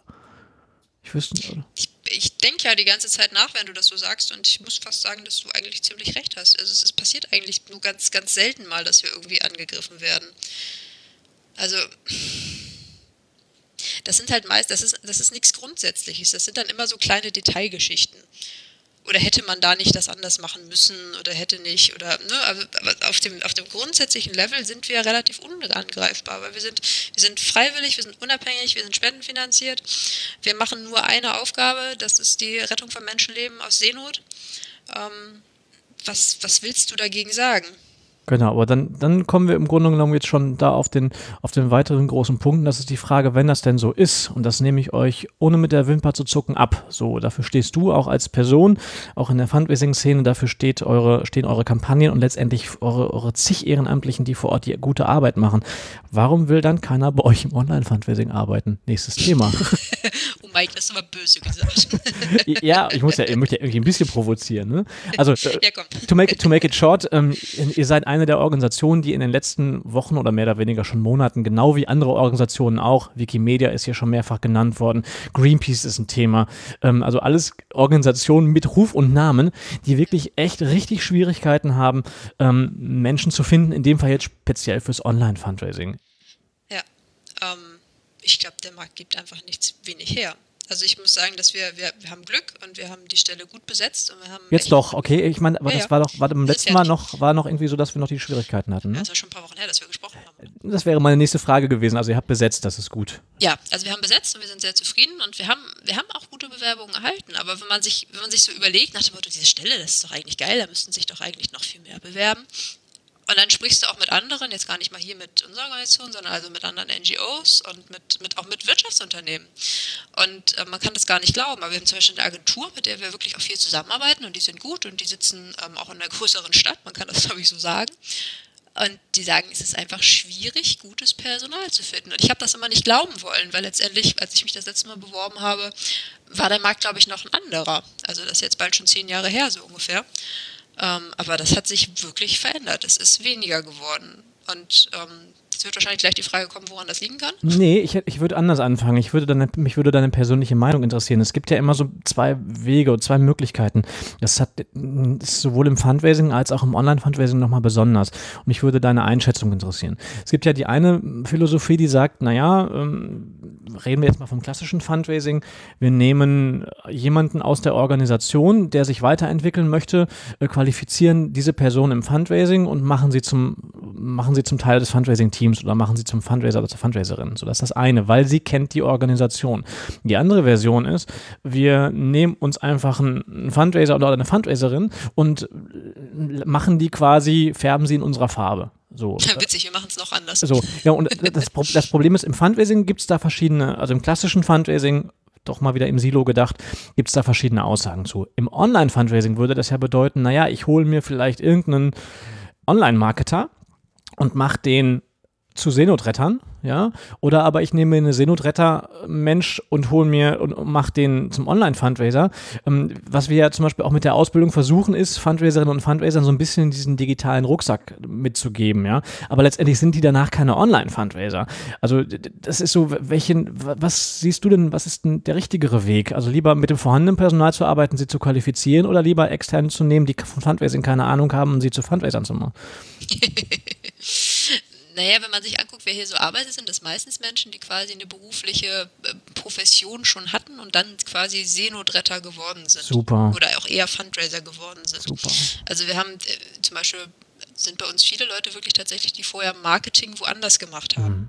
Ja, das ist doch ideal. Und dann halt quasi jetzt hier einfach, also dann auch eher hier zum Fundraiser werden. Aber wir sind halt auch, wenn man die Mailings von anderen Organisationen so anguckt, wir sind halt immer so ein bisschen anders irgendwie. Wir sind halt weniger dramatisierend letztendlich. wir sind, zeichnen uns durch eine große Zurückhaltung letztendlich aus, durch eine große Seriosität. Ähm, ich habe das vorhin schon so mit diesen Kinderaugen gesagt. Wir haben halt also auch wenig diese, diese riesigen Katastrophen oder diese diese Traurigkeit oder so, die wir zeigen würden. Mhm. Beantwortet die Frage noch nicht ganz. Die Frage, also wie, was müssen wir denn jetzt ändern? Also wie, wie wird es denn besser? Ich meine, letztendlich kann ja gut sein, ähm, ähm, bei dir passiert mal wieder irgendwas oder du hast keinen Bock mehr auf die Seenotretter, weil irgendwas ist oder du fällst mal aus oder wie auch immer und jetzt muss jemand anderes kommen und muss jemand anders, dann hat, dann hat dein Laden dieselbe Herausforderung wieder. Was, was muss denn im Großen passieren aus deiner Sicht? Also wie, wie kriegen wir das denn hin? Ich glaube grundsätzlich, dass wir, also das ist einfach über die Gespräche, die ich in den letzten Wochen geführt habe, würde ich sagen, dass es grundsätzlich mehr Leute im Online-Marketing bräuchte. Und ehrlich gesagt bräuchte es, das ist auch ganz witzig. Also, ähm, nee, nee, nee, Entschuldige, da unterbreche ich dich. Im Online-Marketing im, im Online gibt es ohne Ende Menschen. Ja, also geh doch mal nach Berlin, guck dir die ganzen Agenturen an. Also du hast doch in, in den ganzen Digitalagenturen, die gucken, die dafür sorgen, dass die roten Schuhe auf Platz 1 sind, ja, die nichts anderes machen, als sechs Produkte am Tag zu beobachten. Die suchen aber nicht, Mike. Ja, aber sie sind da, sie sind existieren. man, man, muss sie davon zu, man muss sie davon überzeugen, dass vielleicht die Schuhindustrie oder die Möbelindustrie nicht, nicht, nicht das Richtige ist, sondern eher das Gute. Ja, also das klingt jetzt vielleicht ein bisschen doof, aber also mein eigenes Gefühl sagt mir, dass es auf dem, also äh, dass es quasi hier in Deutschland nicht so viele Leute gibt, die wirklich, also gerade auch Online-Werbung, also ne, mhm. ne, das fiese Zeug mit Google Ads und Facebook ja, genau. und so weiter, die das wirklich gut können. Da gibt es, glaube ich, in der Tat nicht so viele Leute. Und ich glaube, an der Stelle, wenn du das wirklich gut kannst, kannst du dir zurzeit deine Position und auch dein Gehalt sehr frei aussuchen. Und dann sind wir, im, sind wir in der Gehaltsfrage wieder ähm, dann gehe ich lieber in ein mittelständisches Unternehmen oder in den Industriebereich, wo ich weitaus mehr verdienen kann. Wenn Geld das ist, was einen treibt, dann sollte man das so tun, ja. Ich hatte letztens ein Gespräch mit einem sehr, sehr geschätzten Kollegen, Namen nenne ich jetzt mal nicht, weil ich nicht weiß, ob er das möchte. Ähm, der sagte, naja, eigentlich, was uns wirklich braucht, ist, dass wir ein, ein massives, eine, eine, ja, massiv hat er nicht gesagt, aber eine schon drastische Erhöhung der Gehälter im Fundraising brauchen. Und zwar deshalb, damit dieser gesamte piefige Bereich mal ordentlich durchgepustet wird. Ja, also damit, damit, damit auch mal Menschen reinkommen, die wirklich auch vielleicht aus monetären Gründen dort wechseln würden und mit anderen Erfahrungen dort reinkommen, dass wir Quereinsteiger kriegen, die andere Erfahrungen gemacht haben und nicht, also gerade in der Sozialwirtschaft hast du ja so klassische Karrieren, ja, also du bist dann einmal in der Organisation, hast aber nie was anderes gesehen und nimmst dein Wissen quasi mit und baust es immer wieder aufgrund deiner eigenen Organisation weiter auf. Und vielleicht ist dieser Blick von außen einfach nochmal entscheidend. Ich habe aber auch keine Lösung. Also den Blick von außen holen wir uns ja quasi regelmäßig ja, ja. auch über Leute, die von, von außen kommen und das ist auch recht, recht bereichernd. Und ich muss sagen, wenn ich mir Agenturen aussuche, die, wenn ich so gucke, die, die, da ist eigentlich keiner, die sich explizit auf NGOs spezialisiert hat. Das sind alles Agenturen, die auch normale und Wirtschaftsunternehmen quasi beraten, weil die auch einfach, die sind technisch weiter. Also das ist tatsächlich, wie du sagst, manchmal ist dieser NGO-Sektor, Entschuldigung, wenn ich das jetzt so sage, aber tatsächlich eine leichte Piefigkeit an ja. sich. So, und das, das heißt, wir suchen, also wir möchten schon mit technischen Innovationen arbeiten und nicht mit quasi dem, was jetzt so durchgereicht wird und jetzt dann auch endlich bei den NGOs angekommen ist. Mhm. Okay, nee, bei euch habe ich es verstanden, aber gerade was, was die Agenturen angeht, na, ich bin tatsächlich immer noch ein Verfechter davon, sich mit Agenturen zu committen, gerade auch was, was Relaunch-Prozesse angeht. Und ich sage, geht eben nicht zu irgendeiner Werbeagentur um die Ecke, sondern geht zu jemandem, die wissen, wie man eure Sprache spricht. Idealerweise haben diese Agenturen aber eben nicht nur Kunden im Non-Profit-Bereich oder in der Sozialwirtschaft, sondern haben darüber hinaus auch, wie du sagst, Einblicke in das, in das klassische Marketinggeschehen. Aber ähm, ich, ich finde schon wichtig, also ich, ich erlebe, dass wenn Agenturen zum ersten Mal mit Organisationen arbeiten, sie sich doch ganz massiv oder oft ganz massiv in der Sprache äh, vertun und auch in der Ansprache vertun. Ja, das erleben wir auch immer wieder. Deswegen, also ich, für Commitment bin ich auch. Also ich arbeite mit den meisten Agenturen, mit denen ich arbeite, arbeite ich sehr langfristig zusammen. Einfach weil, ne, da hat man es einmal durcherklärt und dann läuft es eigentlich auch danach relativ reibungslos. Aber wir haben das auch, wenn wir neue Agenturen reinholen, dass die erstmal quasi so ein bisschen lernen und verstehen müssen, wie das hier funktioniert. Und dann sind wir, neigen wir ja auch manchmal zu einer gewissen Komplexität in unserer Landschaft quasi. Also ne, mit, dem, mit dem eigenen Vokabular, was uns dann irgendwie auch wichtig ist. Und der Frage, wie, wie sprechen wir die Leute an? Und wir möchten zum Beispiel nicht zu sehr nach dem Motto, wenn du jetzt nicht spendest, dann stirbt ein Mensch, das machen ja, wir halt ja, nicht. Ja, ja, ja. So, das ist halt, Was ne, auch nicht stimmt. Halt, also. ich will jetzt keine andere Organisation nennen, aber das wird ja häufig äh, gemacht. Ähm, aber das ist halt nicht, nicht unser Stil. Hm. Aber dann nochmal ganz konkret zurück zu eurer Stelle. Wie hat es dann jetzt geklappt? Ehrlich gesagt, wir haben halt einfach noch ein bisschen gewartet und dann kamen noch ein paar gute Bewerbungen rein. Ich glaube auch, dass die Sommerpause tatsächlich ein bisschen doof war. Ähm, und dann haben wir halt ein bisschen geguckt und gesagt, ja, das passt. Hm. Das ist echt eine gute Sache. Lag es vielleicht auch ein bisschen an Bremen? Ich meine, ich frage frag aus einem, ich, nein, ich will eben nicht Bremen, ich frage aus einem anderen Grund. Das wäre dann, geht danach hinaus. Also weißt du das in dem Fall, ob Bremen einfach da unattraktiv war? Das kann ich als Bremer nicht. Nee, mir mir geht es darauf hinaus, wenn das jetzt so weitergegangen wäre, hätte niemand gefunden. Hätte, hätte. Ja. So. Hätte, hätte. Wie weit seid ihr schon so aufgestellt, dass ihr sagt, naja, okay, ähm, wir könnten uns auch vorstellen, eher mit, mit einem Newsroom-Konzept zu arbeiten und sagen, ist eigentlich egal, wo jemand sitzt. Und wir könnten uns auch gut vorstellen, jemanden quasi zuzuschalten aus wo auch immer nee, so modern sind wir dann leider doch nicht. Also ich schätze den persönlichen Kontakt zu Leuten, mit denen ich arbeite schon. Also es funktioniert auch mit Agenturen in Hamburg, aber das sind halt Agenturen, die zu bestimmten Punkten einfach nur zuarbeiten. Ne? Wenn man das halt für ein sehr klar abgegrenztes Feld macht, dann mag das funktionieren, aber wenn ich jemanden habe, der halt unterschiedlichste Projekte koordinieren soll, dann ist es doch hilfreich, man sieht sich mhm. auch. Welche Punkte setzen wir denn jetzt um, Nora, damit äh, solche ja, solche Phasen der Nichtbewerbung und schon der fast Panik bei Organisationen, wir kriegen niemanden, dass das ähm, mal möglichst schnell weggeht. Wie kriegen wir mehr Online-Fundraiser in die Fundraising-Szene in den nächsten fünf Jahren? Welche Maßnahmen würdest du tun? Wenn du alles Geld der Welt hättest. Wenn ich alles Geld mhm. der Welt hätte. Ich glaube tatsächlich, dass es mehr, mehr Fortbildungsmaßnahmen bräuchte. Und es mag auch sein, dass ähm, das mit dem Gehalt finde ich eine ganz schwierige Diskussion. Weil, ähm, also natürlich kennt niemand die Gehaltsniveaus von, von allen NGOs, aber es, ich glaube, man kann sagen, dass man natürlich in der Wirtschaft mehr verdienen kann. Auf der anderen Seite löst du das Problem letztendlich nicht nur über Geld. So, also ich glaube, man muss sich die Gehälter vielleicht im Einzelfall angucken, aber nichtsdestotrotz, wenn du jemanden hast, der nur über Geld zu motivieren ist, dann hältst du den auch nicht mit einem höheren Gehalt.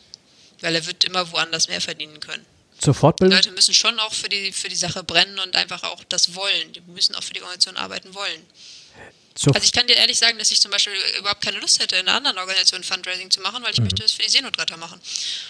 Du bist auch mittlerweile nach acht Jahren wirklich richtig geprägt und man, du bestehst auch dafür. Also wenn du irgendwo auftrittst, du bist Seenotretterin. Das so, ich könnte mir ehrlich gesagt dich jetzt auch gerade gar nicht vorstellen bei, was weiß ich, irgendeiner Hilfsorganisation für, für Südostasien. Also das, ähm, ne, ohne das jetzt abwerten zu meinen. Also das nee, das ist halt einfach nicht so mein Ding. Also für die Seenotretter mache ich das halt gerne, mit Leidenschaft. Ähm, aber eine andere Organisation bräuchte ich nicht. Also dann würde ich tatsächlich wahrscheinlich eher in ein Wirtschaftsunternehmen zurückwechseln. Dein, unter, deine Organisation wird das gerade sehr gerne hören. Nochmal zurück zur Fortbildung. Du hast gesagt, vermutlich mehr Fortbildung. Wo drin möchtest du sie fortbilden? Wen möchtest du wo drin fortbilden? Also Studenten könnten das, glaube ich, an der Uni noch mehr mitkriegen. Was genau? Handwerkszeug in Google Ads. Handwerkszug, Online-Tools, Google Ads. Also ich erlebe das, also ich habe das doch selten gehört, dass das an der Uni tatsächlich gelehrt wird. Nun ist es natürlich auch so Wissen, was sich permanent erneuert. Aber das sind halt wirklich so die, die harten Sachen, die man braucht. Und äh, da, also da bedarf es halt äh, sehr viel Gedankenschmalz, einfach um sich da wirklich reinzupacken und äh, das ideale Tracking zu finden und die Anzeigen gut auszusteuern. Und natürlich ist NGO-Ads ist, ist anders als als wenn ich einen Shop habe, wo ich irgendwie einen weißen Turnschuh verkaufen möchte. Jetzt sprichst du, in, sprichst du von Unis, aber in welcher Disziplin denn möchtest du das verorten? Ich bin, ich, äh, ja, ich bin da beim Marketing. Marketing, okay. Aber letztendlich, ähm, das ich komme halt nicht aus dieser klassischen Fundraising-Ecke. Ja, aber nochmal. anfangen. Aber du hast ja, du hast ja das, das Zeug auch nicht gelernt. Ja, Nö, niemand von uns hat das Zeug gelernt. Wir haben uns das alle irgendwie selber beigeschaufelt. Und deswegen wäre eine Gegenthese zu sagen, nee, du kannst das eigentlich gar nicht durch irgendwie Lehrbücher und durch, durch Input lernen. Klammer auf, ich rede jetzt gerade gegen meine ganz eigene Ausbildung, die wir organisieren, Klammer ja, zu. Schon, ja. ähm, also du kannst es eigentlich dadurch gar nicht lernen. Du kannst dadurch höchstens angeteasert werden und dich dafür, dich dafür zu interessieren. Aber eigentlich musst du da eine Grundeinstellung zu haben, ein Grundverhalten oder eine, eine Grundhaltung haben und du musst das irgendwie auch ein Stück weit leben. Siehst du es anders? Nee, aber diese Grundeinstellung erwirbst du ja auch erst im Laufe der Zeit. Mhm. Mhm. Aber letztendlich so eine Ausbildung im, zum Beispiel Google Ads, ja, ist, ist, natürlich dann auch schwierig, weil im halben Jahr ist schon wieder alles ganz anders. Ich habe jetzt eine Kam kleine Kampagne aufgesetzt vor ein paar Tagen. Ich habe ich hab Scheiße geschrien, ja, so wo ich, äh, sie haben ja schon wieder umgestellt und du findest die ja. Sachen ja wieder alle nicht wieder. Und, und noch eine dritte Titelzeile. Gen genau. Ja. Was ist denn da los, ja? Und das verändert sich ja jedes, jedes Jahr wieder. Google Ads äh, Grants ist auch viel strenger geworden in diesem Jahr, das ist echt Ja, Grants auch in, in, in einer Kollegin gesprochen, wir wollen mal eben, wir haben jetzt den, wir haben jetzt die Genehmigung, wir dürfen, jetzt können wir nicht mal eben. Ich sage, nein, wir können nicht mal eben. Oh. Also, ja, es ist halt, also Google, also gerade beim Grants-Konto sind die Anforderungen einfach auch wirklich gestiegen. Das merke ich. Wir haben das Konto schon sehr, schon ewig. Und ähm, in diesem Jahr haben wir schon zweimal quasi eine Warnmeldung bekommen, weil irgendwo der Qualitätsfaktor auf 1 gerutscht ist. Ne? Also in irgendeinem Keyword, in irgendeinem Unterbereich ist der Qualitätsfaktor auf 1. Und denkst du, ja, ja, aber die Click-Through-Rate liegt dann trotzdem bei 11 Prozent. Ich, momentan, ich kriege momentan kaum über 3. Also es ist irgendwie. Doch, also, also ich, ich, kann wieder auf meine Erbschaftsmarketing-Kampagne kommen. Mhm. Das ist wirklich gut von den Durchglückraten. Okay. Na, also, nee, also CTR, CTR funktioniert, aber ich kriege insgesamt den, den, den Qualitätsfaktor irgendwie bei bestimmten Sachen nicht hoch. Wie auch immer, jetzt kommt, jetzt verfaseln ja, wir uns ja an der Stelle. Ich einigen Seiten, also ich habe auch einige Tests gemacht, also es ist ja immer ein bisschen die Frage, wie man die Leute erreicht. Also gerade bei Search ist ja, du musst ja irgendwie was anbieten, was die auch suchen wollen könnten. Und ähm, wir haben eine lustige Idee gehabt und haben so ein äh, Fotobooth, also diese, diese Dinger, die du ausdrucken kannst und dann auf so Schaschlikspieße machst haben wir entwickelt und das sieht auch echt total nett aus. Aber die Bewerbung davon ist echt ein bisschen schwergängig, weil die Leute suchen das zwar, aber wir werden da nicht so richtig ausgeliefert und die Qualitätsfaktoren sind noch nicht so wichtig. Ja, ich hatte das jetzt für, für, eine, für eine größere Kampagne, ähm, da findet jetzt demnächst im, im, ZDF ein Bericht statt und dann haben wir gesagt, das ist super, wir packen parallel zu der, zu der Sendezeit plus vier Wochen, packen wir ähm, parallel zum ZDF-Bericht eben, bewerben wir das Ding. Gibt auch überhaupt kaum Mitbewerber und ich habe das Ding eben auch getestet und ähm, Landingpage ist nicht so schlecht, auf die habe ich jetzt keinen Einfluss, ne? aber das ähm, Ding trotzdem, ich krieg die, ich krieg die, ähm, den Qualitätsfaktor nicht hoch. Wie, wie auch immer, geschenkt. Ich bin da, bin da eben auch kein, das muss man auch sagen, das ist bei mir auch eben, ich bin kein Ads-Mensch, ne? Ich bin kein Seher-Mensch, so an der Stelle, sondern das sind eben so gesundes, gesundes Mischwissen. Deswegen Frage nochmal zurück zu den Seenotrettern. Wie verzweifelt würdet ihr denn, also wie, wie verzweifelt würdet ihr sein? Was sind möglicherweise, oder könntet ihr euch vorstellen, zum Beispiel auf sowas wie Headhunting zu gehen oder sagt ihr, da sind wir noch weit von entfernt? Ehrlich mhm. gesagt. Mhm. Also, äh, wir haben ja noch nicht mal auf Stepstone ausgeschrieben. Das wäre der okay. nächste Schritt gewesen. Okay. Also von insofern ist, glaube ich, unsere Verzweiflung, ähm, um bei den Qualitätsfaktor zu bleiben, eher bei 1 von 10. Also. Mhm. Macht es denn Sinn, sich bei euch mal, egal für was auch immer, initiativ zu bewerben oder sagst du, oh nee, lass mal? Initiativbewerbungen sind immer nett. Ja? Klar. Also hier der Aufruf, ne, auch das verlinken wir nochmal. Schickt der Nora eure Bewerbungen für alles, was im Fundraising zu tun hat, um euch mal auf an. um euch auf dem Schirm zu haben. Genau. Liebe Nora, bis hierhin vielen Dank. Dir danke ich auch, Mike. Du weißt noch, was jetzt kommt, ne? Aber du hast es bestimmt schon verdrängt. wunderbare Musik. Nein, nein, nein, nein, nein, nein, nein, so weit sind wir noch nicht. Ich weiß, dass du, ich weiß, dass du den Podcast immer mal gehört hast, zumindest hast du es gesagt. Am, am Ende eines Themenpodcasts kommt zum Ende immer völlig unvorbereitet für die Menschen die Frage, ich möchte gerne als äh, für diejenigen, denen es hier gefallen hat, die Möglichkeit bieten, einen Spendenbutton zu drücken, also als quasi als Dankeschön für diese Folge. Und der Gast oder die Gästin darf sich entscheiden, welcher Spendenbutton oder welches Spendenkonto das denn sein darf, mit Ausnahme des eigenen. So, das heißt, du darfst dich jetzt entscheiden, was für einen Button ich hier runter verlinke und für welche Organisation du gerne hättest, dass Menschen vielleicht mal als Dankeschön für diese Folge mal 5 Euro spenden. Und das ganz völlig unvorbereitet. Ich merke, du hast nicht drüber nachgedacht und kommst jetzt, kommst jetzt ins Straucheln. Das ist genau das, was ich erreichen möchte. Dass Menschen jetzt, dass Menschen jetzt laut denken und überlegen, huch, jenseits von meiner eigenen Organisation gibt es ja auch noch andere. Wen würde ich denn vielleicht dafür nennen? Und es ist völlig egal, ob es der Förderkreis deiner Bücherei ist oder ob es eine große Hilfsorganisation ist, was dir persönlich am Herzen liegt. Ich überlege gerade, ob mir was Kleineres Ja, einfällt. gerne. Also für den WWF habe ich erst gestern gespendet. Ähm, weil ich nämlich äh, in Facebook-Spenden ein bisschen rumgetestet habe. Und da bin ich 5 Euro noch an den WWF abgedrückt gestern. Ähm. Oh, das ist aber wirklich schwierig. Ja, jetzt weiß ich. Das, ähm, und ich habe, werde auch keine Gnade walten lassen jetzt. Kann man für dieses Weihnachten im Schuhkarton auch spenden oder kann man da nur Kartons abgeben? Oh, das weiß ich ehrlich gesagt nicht. Aber bei Weihnachten im Schuhkarton, das ist, wer ist das denn? Das ist hier, ähm, ist das, oh, ist das eine Child Fund? Ist das nicht, ne? Wer ich ist das denn? nicht. ich kenne Ähm, nur, kenn nur die Aktion quasi. äh, Christmas in a Bucket, warte mal, ich google mal eben. Warte mal, Weihnachten, wer ist das? Oh Gott, ich bin ein bisschen echt jetzt peinlich berührt, weil ich nämlich eine Kollegin, die das organisiert hat, Geschenke der Hoffnung. Ist das genau. Ähm, Geschenk, für Geschenke der Hoffnung kannst du auf jeden Fall auch normal spenden. Genau, sehe ich hier gerade. Auch schön hier ganz brav DZI und so ähm, alles mit dabei. Genau. Würde ich das auch mal kurz googeln. Ich, das könnte- ich finde das vielleicht eine ganz gute Idee. Also Geschenke der Hoffnung macht Weihnachten im Schuhkartons. Ähm, jetzt geht's auch schon wieder los, steht hier.